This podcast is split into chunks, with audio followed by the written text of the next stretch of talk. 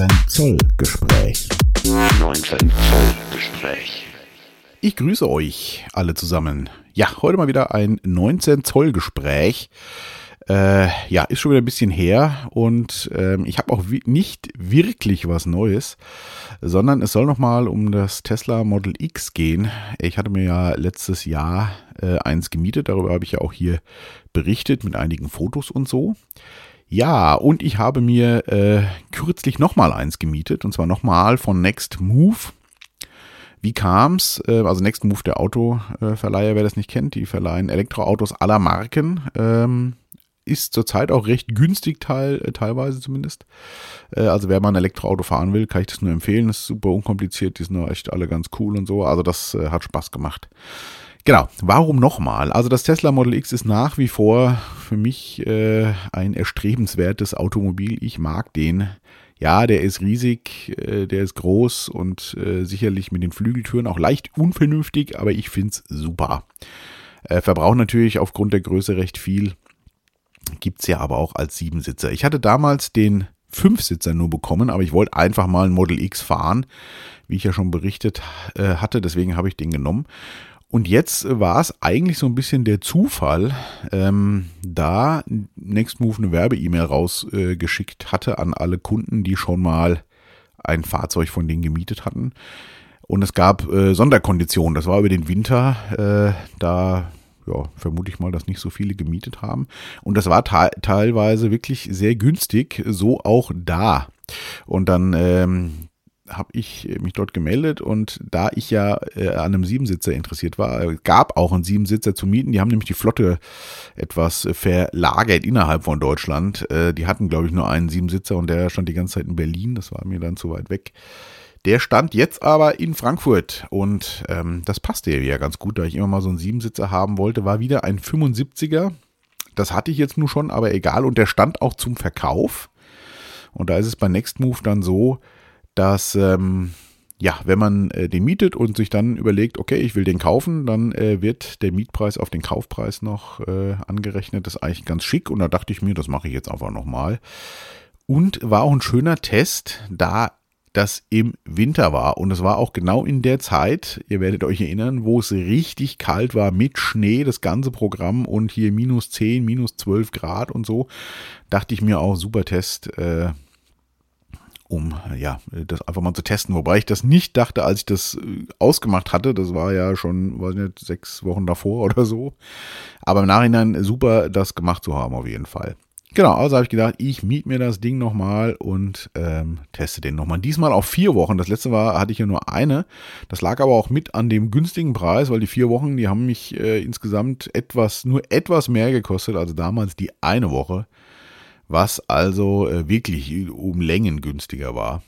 Und das war es mir dann eben auch wert. Übrigens äh, podcaste ich heute von zu Hause aus. Ich sitze im Schlafzimmer. Äh, diverse Nebengeräusche äh, bitte ich zu entschuldigen. Die Kinder rennen hier rum. Wir haben ein sehr hellhöriges Haus und ähm, oder wenn das Bett knarzt, keine Ahnung. Also ich sitze halt zu Hause. Genau, ich habe mir einen kleinen Spickzettel äh, geschrieben, dass ich auch nichts vergesse. Ich habe keine Fotos gemacht von dem Fahrzeug und so, äh, da ich gar nicht vorhatte zu podcasten tatsächlich. Aber jetzt im Nachgang dachte ich, mach das doch nochmal. Äh, deswegen gibt es leider keine Bilder von dem, aber ist ja quasi ähm, identisch. War also wieder ein äh, 75D. Und ähm, der war diesmal in, wie schimpft sich die Farbe? Da muss ich mal auf meinen äh, Spickzettel gucken. Midnight Silver hat aber mit Silber, äh, Silber, also mit Silber eigentlich nichts zu tun, ist nämlich schlicht und ergreifend grau. Sieht aber sehr edel aus, so ein dunkles Metallic-Grau. Das hat mir gut gefallen tatsächlich. Und ähm, ja, ich habe ihn abgeholt äh, im, im, tiefsten Schneetreiben. Ich dachte noch so, boah, das wird ja direkt mal sportlich jetzt äh, mit dem Riesenschiff äh, von Frankfurt dann äh, nach Hause zu fahren bei Minusgraden und so weiter und so fort. Und äh, ja, erste Überraschung kam schon, als ich ihn abholte, kam dann der Mitarbeiter von Nextmove und sagte erstmal schon, ah, sie hatten jetzt innen sauber gemacht, außen nicht. Aber das hat sich eh nicht gelohnt. Es war ja, wie gesagt, Schnee und Matsch und also mehr Schnee. Also war einfach Salz, Dreck, alles Sah aber adäquat aus und er meinte dann direkt zu mir, also der Wagen hat eine Tonne an Mängeln, äh, ob wir die jetzt alle durchgehen sollen. Und hat mir zwei Seiten Liste gezeigt. Vielleicht packe ich die noch in den Podcast rein. Äh, muss ich mal gucken. Ähm, also äh, Mängel heißt, äh, ja gut, der Wagen war von 2017, also nee, eben auch schon vier Jahre jetzt alt, knapp. Und ja klar, Steinschlag hier, äh, Kratzer da, Macke dort und so weiter und so fort. Das ist halt klar bei einem Fahrzeug, was äh, so lange im Betrieb ist. Ähm, schlimmste Macke eigentlich, also blödeste Macke war tatsächlich äh, hinten rechts auf dem Sitz. Es war übrigens eine schwarze Stofflederkombination, was ich super gut fand. Ich wusste gar nicht, dass es das bei Tesla überhaupt mal gibt. Ah, ich glaube, ihr habt im Hintergrund eventuell gerade meine Tochter gehört. Die spielen gerade im Nachbarzimmer. Wie gesagt, sehr hellhörig hier. Ähm, ja, äh, ich mag das. Ich hatte das bei dem Passat, den ich ähm, vor meinem jetzigen Fahrzeug hatte, auch gewählt, weil ich eigentlich nicht so der Freund von Vollleder bin. Also das ist schon irgendwie schick und natürlich auch ganz gut zu pflegen, aber äh, im Sommer zu heiß, im Winter zu kalt, klar, gibt Sitzlüftung, Sitzheizung, aber so diese Mischung fand ich eigentlich immer ganz gut. Und das gab es wohl bei Tesla auch mal für einen ganz kurzen Zeitraum. Und so einen hatte ich das ja bei Tesla immer so. Also man kann da ja quasi nicht viel Ausstattung wählen und ist immer so ein bisschen Glück. Also zum Beispiel der äh, belüftete Sitze gab es mal, äh, hatte der, den ich davor gemietet hatte, auch. Die gibt es jetzt nicht. Jetzt im neuen gibt es die wohl wieder. Die machen ja immer so ein bisschen, weiß ich nicht, was sie auf Lager haben oder mit welchem Lieferanten sie gerade zusammenarbeiten. Das kriegt man dann halt. Äh, genau. Das, also das fand ich eigentlich ganz gut, aber das Blöde war zum Beispiel, jetzt für mich nicht blöd, aber hat wohl irgendein Vormieter mal eine Zigarette hinten fallen lassen und es war halt einfach ein Brandloch im Sitz. Das ist natürlich super ärgerlich. Äh, aber gut, das war da halt eben so. Also das war so mit noch die größte Macke im Innenraum und äh, dann die ja, stand noch Sitzschiene gebrochen am Beifahrersitz. Das habe ich erst später rausgefunden. Da war einfach eine Abdeckung hinten auf der Fahrschiene so ab. Also der wurde nicht sehr gut behandelt von den Vormietern tatsächlich teilweise, leider, oder von einem Vormieter. Aber das tat dem Gesamtauto natürlich keinen Abbruch, das waren halt lauter so Kleinigkeiten. Das Blödeste war, das sagte der Mitarbeiter noch, ja, und jetzt kommt das Dürfste, äh, der Schlüssel ist defekt, also der Funkschlüssel muss neu kodiert werden.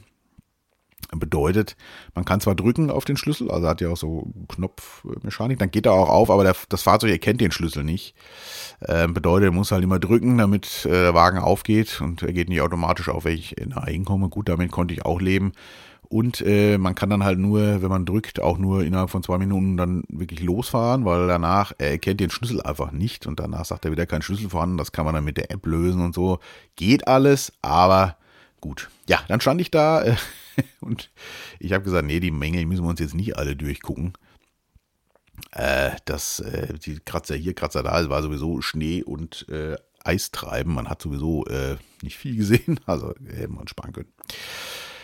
Genau, das, äh, ja, dann äh, bin ich eingestiegen, war schon erfreut, vollgeladen war er und zeigte 290 Kilometer an, was auch äh, für mich gereicht hätte tatsächlich. Ich habe trotzdem eine Zwischenladung eingelegt und auf der Heimfahrt ist mir dann auch direkt mal aufgefallen, also das Ding fährt sich super bei Schnee, ne? der ist halt sehr schwer, Allrad und so, also das ist wirklich tippitoppi, Ast rein, Winterreifen waren natürlich drauf. Aber die Akkuleistung, die lässt wirklich deutlich nach. Also ich sag mal, der schafft ja so real 300 Kilometer im Normalbetrieb. Im Sommer war das auch mit trotz Klimaanlage machbar. Aber äh, bei meinem, der hatte ja das Modell davor, aber bei dem, also im Winter, sag ich mal, also aus den 290 Kilometern werden dann äh, doch eher so 240, sag ich mal so. Bei minus 10 Grad und so. Das merkt man schon deutlich tatsächlich. Das war auch für mich ein gutes Experiment. Ich habe dann auch einmal kurz am Supercharger zwischen gehalten, obwohl er es gerade so nach Hause geschafft hätte. Das war mir aber irgendwie doch zu Yoga. Ähm, nach den vier Wochen, äh, die ich jetzt hatte, hätte ich es mich dann auch getraut. Also die Berechnung im Tesla, sowohl im Navi als auch die Restreichweitenanzeige, äh, die ist sehr konservativ, also beziehungsweise die lässt sehr viel Spielraum nach oben. Da kann man also wirklich, äh, ja, wenn man das weiß, ist gut. Aber für Anfänger ist es super, weil lieber einmal zu viel geladen, als dass man dann da steht und es langt nicht. Und am Supercharger war es auch witzig bei dieser Eisestemperatur. Erstmal war der äh, tatsächlich der äh, Lade, das Ladekabel festgefroren. Erstmal Ging aber schneller und so knack erstmal abmachen. Und äh, ja, äh, war schon sportlich. Gott sei Dank läuft die Heizung ja dann weiter im Fahrzeug. Ähm, Heizung ist auch ein schönes Stichwort übrigens. Ähm, ist mir auch aufgefallen auf dieser langen Fahrt und dann während den vier Wochen nochmal. Ja, also die Heizung war so richtig kalt, äh, so null abwärts, sage ich mal so. Die ist wirklich, ähm, die lässt nach nach einer Zeit. Ich weiß gar nicht genau, woran das liegt. Ich habe mal so einen anderen YouTuber da gehört, der hat gemeint, äh, dass wahrscheinlich die Innenraummessung irgendwo stattfindet, wo es auf Dauer wärmer wird. Und da muss man wirklich dann die Temperaturen teilweise höher stellen und so. Und äh, mir aufgefallen, vor allem im Fußraum, also ich bin ja wirklich nicht empfindlich, aber im Fußraum, man kriegt wirklich so nach zwei Stunden äh, doch kalte Füße. Also da muss man dann wirklich die Lüftung nach unten stellen und äh, die Temperatur mal ordentlich anfeuern. Äh, das liegt wahrscheinlich auch daran, dass natürlich kein Verbrennungsmotor da ist, der von vorne ja auch noch wärmt und vielleicht die Dämmung auch nicht so mega. Also das ist mir zweimal aufgefallen und meiner Frau beim zweiten Mal, als sie mitgefahren ist, dann auch. Also man kriegt wirklich äh, kalte Füße nach geraumer Zeit. Da muss man ein bisschen gegensteuern. Da gibt es auch Abhilfe, habe ich gesehen, von irgendeinem findigen Tesla-Fahrer. Der hat da irgendwas umgebaut. Ich habe das mir nicht näher angeschaut. Aber das, das sind so Erfahrungswerte, wo ich sehr dankbar bin, den Wagen wirklich mal im Winter auch gefahren zu haben. Fahrt hat super geklappt. Ähm, ja, zu Hause habe ich ihn immer nur an der Schuko-Dose geladen was aber überhaupt kein Problem ist. Also wenn man ihn natürlich so lange fast leer fährt oder so, dann dauert das natürlich ewig, aber im täglichen Betrieb, sage ich mal, hier so vor Ort, fahre ich, weiß ich nicht, zwischen 20 und 50 Kilometer am Tag. Äh, die kannst du über Nacht mit der Schokodose dicke wieder aufladen, das ist überhaupt kein Thema. Und natürlich äh, die Vorteile der Standheizung ne, und so. Das ist natürlich äh, wie im Sommer der Standklima, ist halt alles über Strom das ist halt schon sehr nett, natürlich. Da hatte ich aber auch schon mal drüber berichtet. Genau, ich gucke mal auf meinen Spickzettel, was ich noch so hatte. Genau, äh, innen drin war äh, keine Carbonoptik, sondern so eine Dunkelholzoptik, so glänzend. Das sah ganz nett aus, aber am Anfang habe ich irgendwie gedacht, boah, das ist ja total verkratzt alles, bis ich dann geschnallt habe, dass das die Maserung irgendwie ist. Also, es fand ich ein bisschen, ja, weiß ich nicht. Also ich würde es nicht wählen, glaube ich, wenn ich mir den frei kaufen würde. Und auch äh, in, der, äh, in der Mitte, in der Mittelkonsole ist so eine, ähm, so eine Scheibe, die kann man wegschieben, also so eine Öffnung. Darunter sind dann nochmal Getränkehalter und so. Und die war total verkratzt. Da hat auch der Vormieter, äh, wahrscheinlich würde ich mal vermuten, so sah das aus, immer seinen Schlüssel draufgeschmissen der da während der da rumrutschte oder keine Ahnung was, auf jeden Fall. Also er wurde leider wirklich nicht pfleglich behandelt. Das finde ich immer ärgerlich natürlich bei solchen äh, Fahrzeugen. Also Sachen, die kann man einfach vermeiden. Und die ähm, Rücklehnen der Sitze, also von der die Rückseite der Sitze, die sind ja, äh, ich glaube, bei den neuesten Modellen machen sie es nicht mehr, zu Recht. Das war ja auch so Hochglanz, äh, Lack irgendwie, das sieht super aus. Problem ist nur, äh, dass das natürlich auch ruckzuck verkratzt, wenn man da mit den Schuhen drankommt. Die Kinder zum Beispiel machen das ja auch gerne mal so, und wenn da Steinchen dran sind und so. Also das hatte der natürlich auch, das würde ich unter Gebrauchsspuren abhaken. Aber ist auch natürlich, ähm, ja, mich stört das jetzt nicht so, ein Auto ist ein Gebrauchsgegenstand. Äh, und das hinten die, diese Rückwände der Sitze, die Rückseiten der Sitze da halt äh, dann verkratzen, das ist halt dann einfach auch so, wenn man Transporte macht oder die Kinder da sitzen oder sonst irgendwas.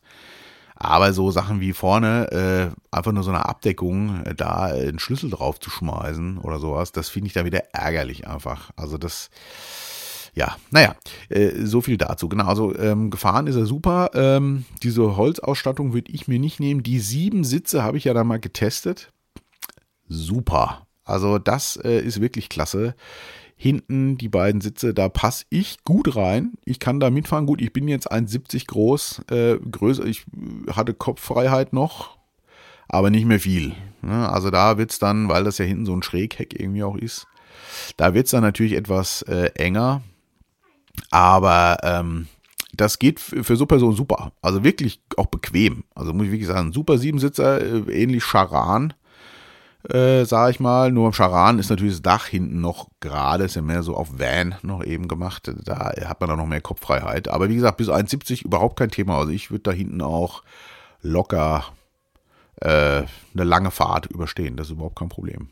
Das hat mir sehr gut gefallen. Auch der Ein- und Ausstieg, super. Dank dieser Flügeltüren, äh, die gehen ja nach oben eben auf und ich habe dann wirklich Platz zum Einsteigen. Man kann die Sitze dann auch, also die, die aus der mittleren Sitzreihe, aus der zweiten Sitzreihe schön weit vorfahren. Also das geht wirklich klasse. Selbst wenn ein Kindersitz drauf ist, was äh, beim Charan zum Beispiel schon schwieriger war.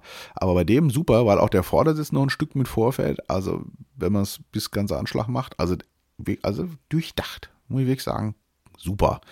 Ja, ähm, über die Verarbeitung sage ich jetzt nicht mehr viel, habe ich im ersten Mal ja schon gemacht. Ja, man findet natürlich Sachen, äh, wo ein Spaltmaß nicht ganz so dolle ist oder so, aber ganz ehrlich, stört mich nicht. Ein super peniblen Autoschrauber, äh, komme ich gleich noch zu, den äh, stört das mit sicherlich. Das, äh, sicherlich, das können die Deutschen dann auch deutlich besser äh, oder viele andere Hersteller. Aber ähm, bei den neueren Modellen wird das wohl aber auch stetig besser. Das war ja einer aus 2017. Und ähm, also mich stört es nicht und ich finde die Verarbeitung edel, schlicht und gut. Absolut. Also das, äh, da wird ja immer so drüber gemeckert, aber das ist auch immer ein bisschen bei den Haaren beigezogen, glaube ich. So, ich gucke mal auf meinen ähm, Spickzettel nochmal. Genau, also ich hatte ja, äh, genau, also der Wagen hatte von der Ausstattung war das alles super. Farbe war gut, Siebensitzer war gut. Ähm, es war eine Anhängerkupplung dabei, äh, was ich super finde. Es war, ist jetzt Standard, ist jetzt dauerhaft dabei, also serienmäßig. Damals konnte man die noch bestellen oder auch nicht. Ähm, was war noch dabei? Ach genau, und der CCS-Umbau war noch dabei, äh, wer sich mit Elektrofahrzeugen ein bisschen auskennt. Äh, die Tesla, die alten Teslas oder die Großmodelle haben ja nur diesen Typ 2-Anschluss, was beim Supercharger trotzdem volle Pulle lädt, aber ähm, wenn man zum Beispiel an so einen Ionity-Lader oder sowas möchte, äh, ist ja CCS, diese etwas größere Stecker angesagt. Und äh, da brauchst du einen Adapter und auch einen Umbau für, weil irgendwie da das Netzteil irgendwas innen drin geändert wird. Das hat er also auch gehabt. Das finde ich reizvoll. Das braucht man, naja, quasi nicht, weil man ja die Supercharger hat. Vorteile dieser ganzen Sache habe ich ja im letzten Podcast schon besprochen, gehe ich jetzt auch nicht mehr drauf ein. Aber wenn man halt doch mal an irgendeinen anderen Lader fährt, und da ist so ein CCS-Anschluss, natürlich schön, wenn man diesen Adapter hat. Also von daher war das alles top. Und ich hatte mir dann auch wirklich überlegt, hm, vielleicht kann man den ja doch kaufen, weil preislich war das doch akzeptabel. Also man hätte noch ein bisschen was äh, wir haben Preis machen müssen, aber das hätten die bestimmt auch gemacht. Ich habe es aber nicht getan, wie ihr schon merkt, äh, kommt aber auch gleich warum. Naja, also ich hatte überlegt und dann habe ich gedacht, so, und jetzt lasse ich den Wagen nochmal auf Herz und Nieren prüfen beim Owe Kröger. Der Owe Kröger ist, ähm, wer sich mit Tesla ein bisschen beschäftigt, kennt ihr, der hat einen YouTube-Kanal, T&T E-Mobility äh, nennt sich das. Der sitzt näher Lübeck und äh, ist wirklich ein klasse äh, Kerl, der macht halt rund um Tesla, der fährt schon ewig Tesla, ist Tesla-Sachverständiger. Und dann dachte ich mir, ich lasse den Wagen jetzt mal checken. Der kann halt den Akku auslesen, der kennt sich super aus mit dem Fahrzeug, der hat einen super peniblen Blick auf alles, äh, der kennt die Problematiken auch und so weiter. Also bin ich da mal hingedüst. Äh, das war auch ein super Experiment äh, wegen dem Akku auch. Das ist ja der kleinste Akku im Model X und ich sage ja, der reicht so 300 Kilometer real. Ne? Also das, was wirklich geht wenn man normal fährt. Also ich bin jetzt keiner, der hinterm LKW mit 80 herzuckelt, das finde ich dann auch zu nervig. Ich fahre einfach so, wie ich immer fahre. Das ist mein Plan und das funktioniert auch super. Da kommt man so, ich sage ja, gute 300 Kilometer, wenn es nicht äh, astronomisch äh, kalt ist und Winter und Konsorten. Gut, das hat gut geklappt mit der Fahrt. Ähm, äh, das Tesla Navi lässt ja lieber einmal mehr zwischenladen. Äh, deswegen habe ich dann zweimal auch zwischengeladen, äh, aber immer nur so 20 Minuten. Das ging auch gut, kam auch gut an. Und äh, ja, Termin da war super. Seine Frau war da und er, die sind beide echt klasse. Und der hat das super gemacht, eine Testfahrt gemacht, hat mir noch ein paar Sachen auch erklärt und ähm, er will jetzt nicht alles erzählen, er wirklich auf Herz und Nieren geprüft. Also Akku war super, er war äh, ein Drittel DC geladen, also Schnellladung, was für den Akku ja nicht so gut ist. Und zwei Drittel war er eben ähm, AC geladen, sprich Schokodose oder eben langsames Laden, was äh, verträglich für den Akku ist. Der Akku hatte noch eine super, äh, nach, achso, der Wagen hatte 75.000 Kilometer drauf ungefähr. Also er hatte noch eine super, äh, wie sagt man, da fällt mir das Wort gerade nicht ein. Also die Leistung war noch super in Ordnung, war noch sehr viel äh, da vom Akku. Also wurde gut, was das war, aber wurde gut behandelt. Motoren waren auch alles top. Äh, Querlenker wurden wohl schon mal getauscht, hat er gesagt. Das war wohl bei den ersten äh, Model X-Modellen so ein Problem, aber das haben die natürlich auf Garantie alles gemacht. Die MCU, was ja gerade so im Gespräch ist, die sie tauschen müssen, die war da jetzt noch nicht getauscht. Das ist diese Main Control Unit oder Main Computer Unit im Tesla, die macht ja ab und an Probleme, weil sie da äh, bei den ersten Modellen, so wie dem auch, eben recht kleinen Speicher verbaut haben, Flash-Speicher, der dauerhaft beschrieben wird und irgendwann lässt er einfach nach und dann wird das System langsamer. Also hat man bei dem auch gemerkt, es wurde langsamer. Es ging alles, aber es war schon teilweise etwas langsam. Das äh, wird bei dem Fahrzeug aber auch noch gemacht und das äh, sollte man auch machen lassen, weil das ja, das äh, merkt man dann schon, ne, ob es Sprachbefehle sind und so. Der erkennt ja wirklich alles Mögliche. Ähm, aber da ist er, wird er langsamer einfach. Ne? Und der Bildschirm hat einen leichten gelben Rand. Das ist wohl aber auch bekannt und das wird auch von Tesla erledigt. War aber auch nicht, also war kaum zu sehen. Das ist mir auch erst später tatsächlich aufgefallen. Ja, hab dann mal ein Protokoll da gekriegt. Das war auch alles super und habe dann eine Nacht äh, dort auch verbracht, also nicht beim Uwe Krüger, aber in der Nähe, weil ich keine Lust hatte, das sind ja von uns aus so 450 Kilometer, das an einem Tag hin und zurück zu fahren. Ja, die Nacht habe ich den Wagen dann nicht mehr aufgeladen. Der hatte halt noch so 90 Kilometer Restreichweite und dann habe ich gedacht, mal gucken, wie es am nächsten Tag weitergeht. Und dann kam die Rückfahrt. Ja, und das war, da war dann das erste Mal, wo ich dachte, okay, ne, der hatte dann noch 80 Kilometer, war wieder sehr kalt die Nacht, ne, also ein paar Kilometer verliert er dann ja, wenn es richtig kalt ist auch. So, ich dann im Navi mein, hier meine äh, Heimatadresse eingegeben und dann hat er mich erstmal zum nächsten Supercharger gefahren, der war so 30 Kilometer entfernt, das war kein Problem, logischerweise, da kamen wir ja auch noch hin. Ja, aber dann erstmal knapp eine Stunde laden, ne, voll machen halt, komplett voll. Und es ist halt eben so, dass äh, bei diesen Akkus ne, die unteren 20 Prozent und die oberen 20 Prozent, sage ich jetzt einfach mal so ein bisschen leinhaft, kann der nicht volle Pulle laden. Äh, das wird den Akku zu sehr strapazieren, also äh, verliert man da schon Zeit. Also ich sage, ich habe knapp 50 Minuten vielleicht geladen, da war der voll. Und das war dann schon nervig. Ne? Man will dann morgens losfahren, äh, so fährt dann erstmal 30 Kilometer oder 40 und dann wartet man erstmal eine Stunde. Vor allem dann auch im Auto, also beziehungsweise da war so ein große Bäckerladen, der war ziemlich beeindruckend, also weiß weiß gar nicht, wie das hieß, mit Drive-In, das war echt cool. Aber ähm, ja, dank Corona durfte ja kein Laden aufmachen und ah, ihr hört im Hintergrund wahrscheinlich meine Kinder lachen, die spielen da wieder, lasst euch nicht stören. und ähm, genau, dann hockst du halt eine Stunde im Auto. Klar, ich habe da ein bisschen Netflix-Filmchen geguckt und so, das geht ja alles, aber äh, ist, das ist, also das fand ich schon doof. Ne? Und dann natürlich auf der Fahrt nochmal zwischenladen und so. Und da kam mir wieder dieser berühmte Spruch, äh, den der Herr Kröger ja auch immer sagt, ne, beim Elektroauto wichtig, steht er, dann lädt er. Also auf gut Deutsch. Ich hätte im Hotel, ich habe nur überlegt, ob ich frage, ob die mir ein Kabel legen können. Schuko hätte ja gelangt. Äh, da hätte er über Nacht, sag ich mal, 100 Kilometer noch draufgepackt. Da hätte es schon anders ausgesehen. Also ganz wichtig ist wirklich, wenn der Wagen abends fast leer ist und man nächst, am nächsten Tag eine größere Tour hat, zusehen, dass man den über Nacht geladen bekommt. Das äh, ja, weil das ist dann wirklich ein bisschen stressig und auch nervig. Genau. Rückfahrt hat dann aber auch gut geklappt, aber natürlich klar, durch die Stunde am Anfang, ich sag mal anderthalb Stunden Laden bei 400 Kilometern, das war dann schon ein bisschen, bisschen heikel. Ja, ähm, ich habe den dann noch hier gefahren. Also wie gesagt, hier vor Ort bei uns im täglichen Betrieb ist das völlig wurscht mit diesem kleinen Akku. Ich habe mich dann aber entschlossen, ihn nicht zu kaufen, weil ich hatte mit dem Ofe auch noch länger geredet und bei mir ist es ja eben so, dass ich einmal im Monat, äh, das wisst ihr ja wahrscheinlich schon, die mich länger hören, dieses Problem oder Problem ist ja kein Problem, habe, dass ich äh, so eine längere Strecke habe und zwar geschäftlich äh, einmal im Monat Richtung Frankfurt in die alte Heimat. Das sind so 250 Kilometer und summa summarum dann an einem Tag 300, sag ich mal so, noch mit vor Ort, nochmal zum Steuerbüro fahren, ins Geschäft fahren, äh, vielleicht nochmal einen Freund besuchen und dann äh, in die Wohnung, in der ich übernachte und so. Also 300 Kilometer, so. Und das schafft der 75er Akku im Model X gerade so, aber nicht im Winter. Das bedeutet, dass ich jedes Mal auf dieser Strecke auf jeden Fall am besten schon mal, wenn auch nur eine Viertelstunde oder so, mal schnell an den Lader fahre fahren sollte. Und äh, da äh, hat dann auch der Ofe gemeint und da hat er recht, damit machst du dich unglücklich. Das findest du am Anfang noch cool, so die Laderei, ist ja neu, macht ja Spaß irgendwie, aber Technikfreak.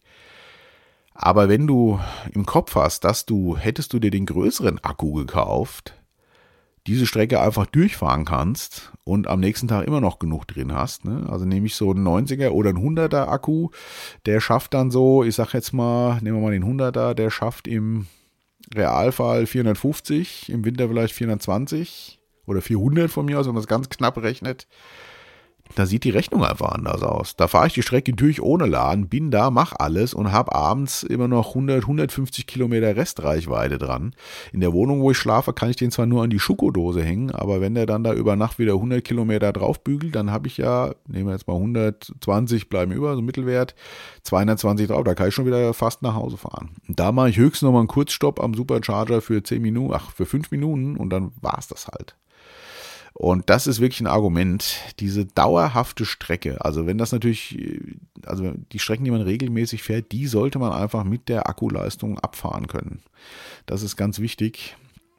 Und ähm, ja, dementsprechend habe ich das dann auch gelassen. Das, äh, sonst hat alles gepasst. Habe ich wirklich ein bisschen, äh, schade, aber ich habe da wirklich gehört, man kennt das ja, man will das haben und denkt, ach komm, wir machen das jetzt einfach, das geht schon. Aber ich hätte mich, glaube ich, wirklich geärgert. Deswegen habe ich es dann auch gelassen. Genau, also für mich entscheidend jetzt bei diesem Test auch als Nachtrag. Also im Winter ist wirklich E-Auto, äh, bezieht sich ja nicht auf Tesla, sondern aufs E-Auto allgemein. Da verliert der Akku wirklich deutlich an Reichweite. Das muss man einfach wissen. Und auch einkalkulieren. Deswegen kann ich nur empfehlen, wer Lust hat auf so ein Ding, mietet euch den ruhig mal. Das ist nie so teuer und da kriegt man einen gutes, guten Eindruck. Und für mich äh, jetzt, äh, genau, also die re regelmäßigen Strecken sollte der Akku auch im Winter schaffen. Das ist ganz wichtig. Ne? Es sei denn, die liegen jetzt sowieso oberhalb der maximalen Akkuleistung. Also wenn ich jetzt einen 100er, der hat seine 450 Realkilometer da schafft, vielleicht noch ein bisschen mehr, weiß ich nicht. Ähm, dann, äh, klar, wenn ich äh, einmal im Monat eine Strecke von 1000 Kilometer habe, dann muss ich sowieso laden. Ne? Dann muss ich mir das halt überlegen, wie ich so ein Ding überhaupt haben oder gehe ich das dann ein. Mich persönlich auf der Langstrecke ist das kein Problem. Ich finde das eigentlich gut. Man macht dann selbst mit dem kleinen Akku, naja Gott, da machst du halt nach anderthalb Stunden mal eine Pause für 20 Minuten, eine halbe Stunde. Das, äh, find, das kann man ja einkalkulieren, das finde ich auch cool. Nur bei so einer täglichen Fahrt und bei mir so gerade diese 300 Kilometer Grenze, wenn das nicht passt, das ist nicht cool. Also halte ich weiter Ausschau. Äh, nach einem bezahlbaren Modell. Es gibt ja jetzt die neuen und ähm, da haben sie ja den Innenraum geändert, da ist jetzt auch ein Querbildschirm drin. Da will ich jetzt nicht weiter drauf eingehen. Ähm, der alte Innenraum, ich finde den sehr schön. Ich mag auch diesen Hochkant-Bildschirm, also Stichwort iPad-Optik. Ich finde das schöner. Aber mir ist natürlich klar, dass der Querbildschirm im Ende kommen wird, weil das, äh, also das haben sie da auch ganz gut integriert. Gut, auf den Bildern sieht zumindest so aus. Ähm, weil äh, das einfach natürlich, ich sag mal Stichwort, ich stehe am Superladen und will einen Film gucken, ist ein Film gucken oder autonomes Fahren äh, läuft wirklich äh, mal komplett, dann äh, ist ein Querbildschirm einfach doch, ist ja, kann man besser Film drauf gucken, ist irgendwie ist man das äh, nicht so gewöhnungsbedürftig wie ein hochkant. Genau. Aber sonst finde ich den Innenraum, den bauen die ja seit 2012, also nicht im Model X, aber generell ist ja ähnlich wie Model S schon so. Der ist natürlich inzwischen ein bisschen antiquarisch, aber ich finde den immer noch sehr schön. Mir gefällt das. Und ähm, ja, was jetzt auch gut für gebraucht, äh, Gebrauchtkäufe ist, äh, nicht so schön für die Leute, die so ein Ding verkaufen, ist, dass Tesla ja die Preise gesenkt hat. Also damals war es ja wirklich so, dass ein Model X ähm, mit einem 100er Akku, da war man ja, glaube ich, 135, 140.000 Euro los. Äh, ganz zu Anfang, ja, und jetzt kostet es äh, gerade mal noch 115.000, das ist immer noch verdammt viel Geld, aber das ist natürlich eine ganze Ecke billiger. Das heißt, die, die die Dinge damals für 140 gekauft haben, müssen natürlich jetzt auch einen ordentlichen Abschlag hinnehmen. Das ist natürlich auch ein bisschen, äh, ja, blöd. Da ist Tesla, ich habe das mal ein bisschen verfolgt jetzt auch. Die ändern die Preise ja öfter. Und ich glaube, die machen das auch so ein bisschen, ich nenne es mal künstliche Intelligenz mäßig. Die, ich glaube, die gucken wirklich nach Auslastung. Wie viel bauen wir gerade? Wie viel haben wir schon wegbestellt? Wie viel nicht? Und wenn die dann merken, okay, äh, wir, wir kommen jetzt an die Auslastungsgrenze, dann machen die einfach die Preise höher. Das passiert nämlich öfter bei denen auf der Webseite. Ne? Da wird auch gar nicht groß angekündigt, das ist dann einfach so. Also ich habe mir das Model X, das neue jetzt auch, weil ich mir dachte, ja, vielleicht doch ein neuer, aber ist mir einfach zu teuer. Äh, selbst mit den günstigeren Preisen jetzt äh, durchkalkuliert. Und da war es auch so, dass dann irgendwann eine Woche später waren die Preise leicht anders. Ne? Jetzt nicht astronomisch viel, aber so ein paar tausend plus minus und so. Also das, da, äh, da wird wohl wirklich, ich vermute, dass da so ein System dahinter steckt, was ich ja irgendwie auch ganz clever finde. Da muss man natürlich aufpassen, dass einen das nicht zu hart erwischt. So irgendwie, ja, genau. Also das, äh, das finde ich auch noch ganz spannend. Ansonsten nochmal Resümee auch zu dem ganzen äh, autonomen Fahren und so, was ja in Deutschland sehr beschränkt ist, äh, aufgrund von Gesetzgebungen und so. Das wird natürlich hier erst erlaubt, wenn dann Audi und Mercedes das endlich auch mal halbwegs hinkriegen. Ne? Dann ist klar, dann wird es erlaubt. Das ist halt die, die Lobby äh, der Automobilindustrie in Deutschland, die hat hier einfach viel zu melden. Ne? Das ist klar. Ansonsten muss ich sagen, die sind nicht, was die Verarbeitung angeht. Das stimmt, da sind sie gut, wie ich finde, aber nicht auf dem Level wie die Premium-Hersteller hier. Aber mit dem technischen, ganzen, der Technik der Bedienung, diesem Self-Driving und dem sind die Jahre voraus. Ich hatte die Möglichkeit, auch mal äh, zum Beispiel den neuen äh, Porsche Taycan, das ist ja auch der Elektro-Porsche, äh, gut, Porsche ist eh nicht meine Marke, gefällt mir nicht, auch viel zu teuer für mich und ist aber auch nicht so, hat mir nie so gefallen, vorher auch schon nicht. Ist mir alles zu klein, zu eng und Porsche ist einfach nicht so mein Baby. Aber auch da, ne, innen drin, ja, alles super schick gemacht und so, aber die Bedienung und auch das Self-Driving und da ist Tesla Jahre voraus. Und darum geht's ja jetzt auch mehr und mehr, habe ich so ein bisschen das Gefühl. Äh, was ja echt irre ist, also der Verbrenner hat ja sein Hoch hinter sich, würde ich mal sagen. Die werden nicht verschwinden, äh, aber also ein Wachstumsmarkt ist das nicht mehr. Und ein Elektromotor ist ja einfach, den gibt's ja auch schon ewig. Ähm, ja, und die Königsdisziplin der deutschen Autobauer ist ja wirklich diese Ingenieurskunst des Verbrennungsmotors, was die ja perfekt machen. Nur den braucht man jetzt halt nicht mehr. Ne? Und im Grunde ist jetzt ein Auto, sag ich mal, so wie sich das entwickelt, nur noch ein fahrender Computer. Mehr ist das ja nicht mehr. Und das kann man, das finde ich auch ganz witzig, weil der Vergleich ist ja jetzt echt, lässt sich hernehmen. Ne? Wie so ein, wenn du dir jetzt einen gebrauchten Tesla kaufst, der drei, vier Jahre alt ist, das ist ja wie so ein alter Laptop, sag ich mal, ne? Der ist dann halt nicht mehr der schnellste in der Rechenleistung, jetzt nicht vom Fahren, sag ich mal so, aber in der Rechenleistung nicht mehr der schnellste. Da gehen die allerneuesten Updates dann nicht mehr und ähm, ja, der Akku lässt dann auch nach. Das passt alles aufs Elektro. Im Prinzip ist das jetzt ein fahrender Computer und die Autos der Zukunft werden das sein. Egal, ob die jetzt einen Wasserstoffantrieb haben, Brennstoffzelle, weiß der Geier oder ein Akku. Ich persönlich glaube ja eher der Akku äh, noch, weil das mit dem Wasserstoff jetzt zum Beispiel, das ist meiner Meinung nach ist das nur ein Riesenlobbyismusprojekt, ähm, weil die Herstellung des Wasserstoffs verbraucht schon mal ganz gut Energie, die eben nicht gespeichert wird. Dann ist die äh, Lagerung vom Wasserstoff immer noch äußerst äh, delikat. Man braucht äh, große, recht dichte Tanks, die wohl trotz, äh, egal wie gut der Tank ist, immer noch Verluste haben, die im Auto wohl etwas mehr. Man hat ja auch die Schnittstelle zum Tanken. Das Tanken äh, erfolgt per Druck. Der Wasserstoff muss auch erstmal wieder zu den Tankstellen transportiert werden und so. Also das ist, für mich ist das äh, äh, bei Weitem viel zu kompliziert und ineffizient. Und ich, das ist ein Riesenlobbyismusprojekt, gerade von den großen Ölkonzernen, äh, die jetzt natürlich ihre ganzen Tankstellen auch dann auf Wasserstoff umbauen und so, einfach um die Leute bei der Stange zu halten. Und Wasserstoff produziere ich zu Hause halt mal nicht so eben. Ne? Ein Solardach habe, Energie habe ich dann halt. Also für mich ist der Akku und die Energie äh, aktuell auf jeden Fall. Und ich denke mal, in der Akkuentwicklung, das passiert ja jetzt schon, geht es ja wahnsinnig schnell auch voran dass man da vielleicht keine seltenen Erden, äh, seltenen Erden irgendwann mehr braucht. Und ähm, ja, also ich, ich glaube, diese ganze Wasserstoffnummer ist eine große Lobbyismusveranstaltung und äh, ich sehe das noch nicht gerade. Aber das ist meine persönliche Meinung. Und wie gesagt, äh, die sind Jahre voraus und das wird noch ewig dauern, bis die anderen Hersteller da rankommen, was die technische Seite angeht. Und woran liegt das auch? Ich sage jetzt mal so Stichwort künstliche Intelligenz. Äh, also für mich ist künstliche Intelligenz, das mag jetzt für Leute, die sich damit sehr beschäftigen, vielleicht auch sehr laienhaft sein, aber ich sage mal, wie ich das so ein bisschen kenne und sehe. Die künstliche Intelligenz ist für mich ja jetzt nicht wirklich eine künstliche Intelligenz, dass die denkt, Wobei das spannend wäre, weil man sich mal fragen müsste, was beim Mensch eigentlich die Intelligenz ist. Sondern es ist ja letztendlich nur eine Ansammlung von Daten und daraus wird Verhalten erlernt, nenne ich das jetzt mal.